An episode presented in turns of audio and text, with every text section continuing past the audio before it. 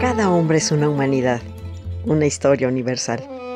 Y como la historia es maestra de vida, queremos que conozcas y saborees la historia por medio de refranes, datos curiosos, biografías, chimentitos, palabras raras y todo aquello que nos forma como personas. Tanto que contar es un espacio campechano y digerible en el que Nora Reyes Costilla los deleitará en breves cápsulas con su bella y argentina voz. Escúchame a través de la radio del Colmich, www.radiodelcolmich.com.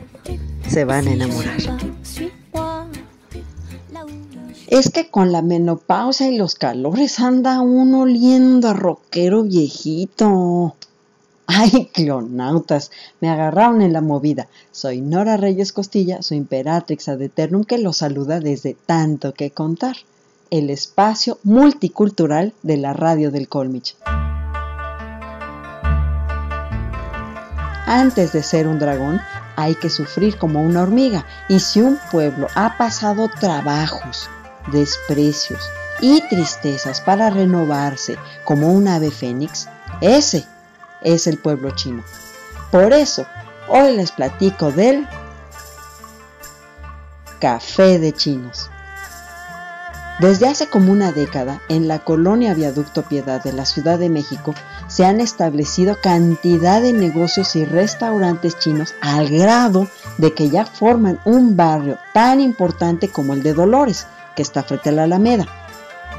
Lo curioso es que a la entrada de uno de estos restaurantes dice con grandes letras, aquí no servimos café con leche, pan de dulce ni comida corrida. ¿Y ahora? Para quienes hoy viven en la Ciudad de México, los cafés de chino son un espacio en extinción. En ellos, lejos de darse un choque de cultura, se dio una mezcla que inició por la cocina. Todo comienza a mediados del siglo XIX cuando miles de migrantes chinos de Hong Kong y Cantón, especialmente de las zonas rurales, viajaron a los Estados Unidos atraídos por la fiebre del oro de California para trabajar en las minas, en el tendido de vías del tren, en la agricultura, fábricas, restaurantes y lavanderías. Huyendo de la extrema pobreza y de la injusta repartición de tierra, cobraban la tercera parte del sueldo de los norteamericanos y soportaban incansables horas de pesado trabajo para enviar dinero a sus familias y pagar su deuda con el enganchador que los trajo a América. Cuando se concluyó el tendido de vías, el país vecino empezó a rechazarlos hasta que en 1904 se emitió una ley que prohibía su entrada, argumentando que los trabajadores chinos ponían en peligro el orden en algunas localidades del territorio estadounidense, quitaban los empleos a los nacionales y eran menos civilizados que los blancos. Su entrada no solo era ilegal, sino que su presencia se volvió insoportable y la violencia aumentó hasta ser golpeados, torturados, linchados y hasta masacrados.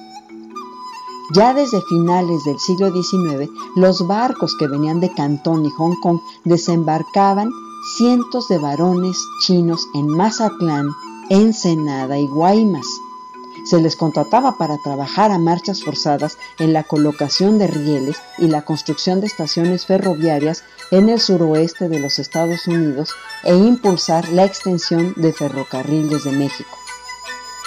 Con la esperanza de poder cruzar hacia los Estados Unidos en los primeros años del siglo XX, llegaron inmigrantes chinos a la península de Baja California, como muchos no lograban entrar al país vecino, se establecieron en la recién fundada Mexicali. Pronto surgieron otras comunidades chinas establecidas en Sinaloa, Nayarit, Jalisco, Colima, Tamaulipas, Guerrero y Puebla. Desafortunadamente, también en México fueron los chivos expiatorios de políticas revolucionarias xenófobas y racistas que los acusaban de quitarle los empleos a los mexicanos cuando el país estaba hundido en la pobreza.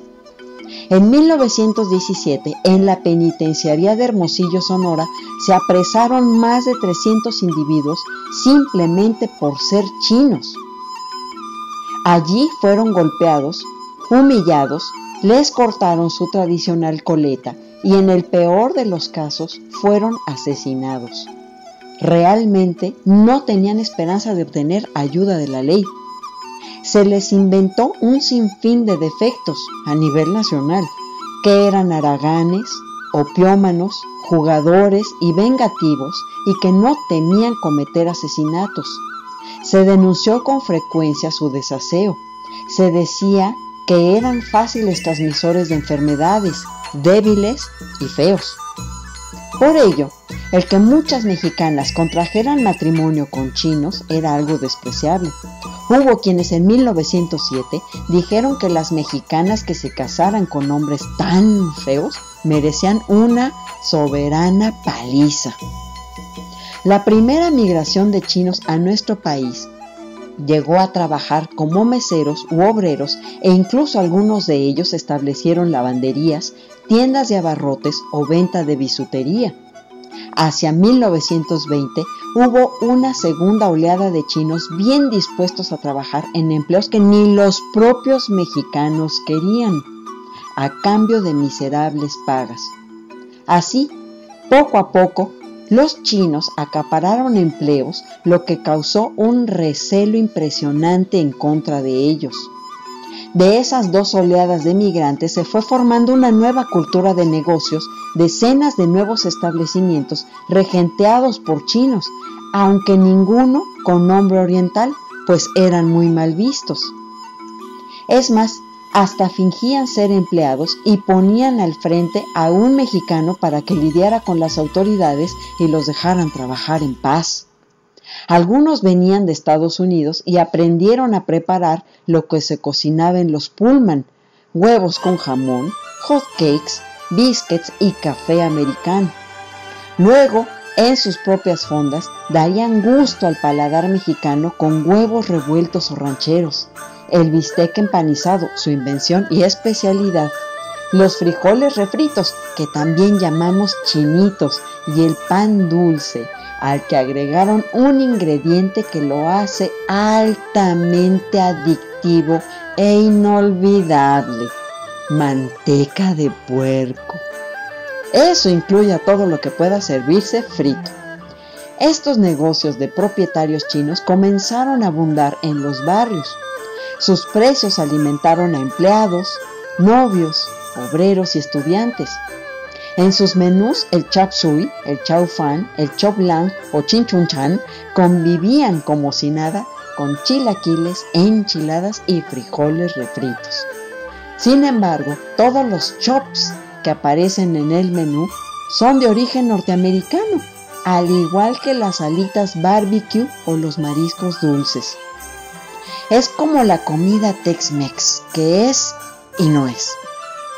El barrio chino de la calle de Dolores en la Ciudad de México, muy cerca de la Alameda Central, apareció en los años 60, cuando ya muchos chinos habían salido de la sombra al bautizar a sus restaurantes o lavanderías con nombres muy elegantes como Flor de Loto o la Perla del Oriente.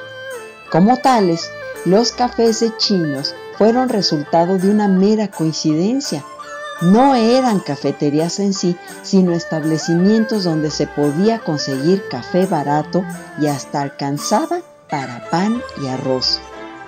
El secreto consistió en ofrecer un jarabe de café que diluían en agua o leche al gusto del cliente, el famoso café lechero. De este modo, ahorraban gastos ya que el concentrado se podía guardar y conservar por días. Entonces, estas fondas se hicieron famosas por su café y fue por ello que se les quedó el nombre de café de chinos. Al servir las porciones no hay nada comunista en sus platillos, que se desbordan y son imposibles de conquistar por un solo comensal. Son generosos, abundantes y baratos. Saben lo que es pasar tiempos difíciles Y no en vano su saludo, ustedes perdonarán mi pequinés, ni jauma, significa, ya comiste. Y todavía sale uno con una cajita extra y la sensación de ser tratado de lujo.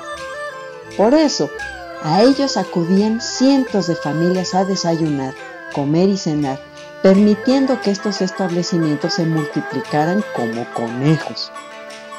En estos cafés hacían panes parecidos al bizcocho conocido como biscuits y panqués que amasaban y horneaban con tradicionales técnicas de los migrantes chinos.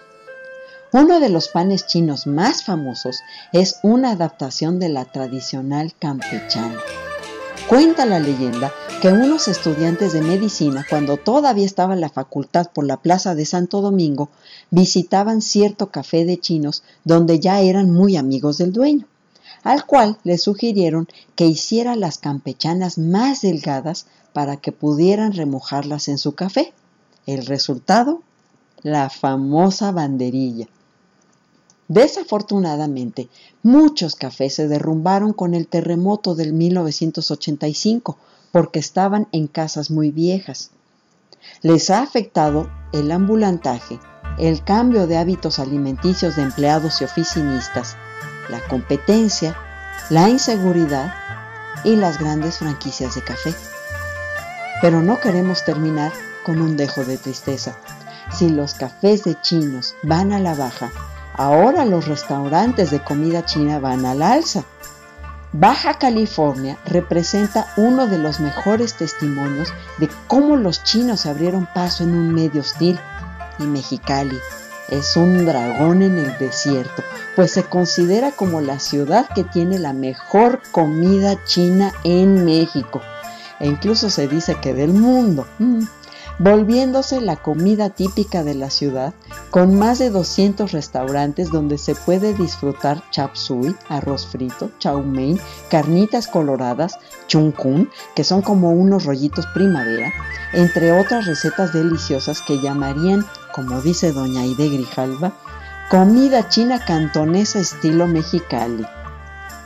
Así que, clonautas, como dijo Jorge Ibargüengoitia, no te arrugues, cacama que las grandes almas tienen voluntades, las débiles tan solo deseos. Y los chinos tienen un alma muy grande. Esta fue una producción de tanto que contar para www.radiodelcolmich.com y no olviden seguirnos en el podcast. Gracias a Doña Ide Grijalva por la información y gracias a ustedes por escucharnos. Gracias por estar aquí. Yo soy Nora Reyes Costilla y Café de Chinos a mi manera.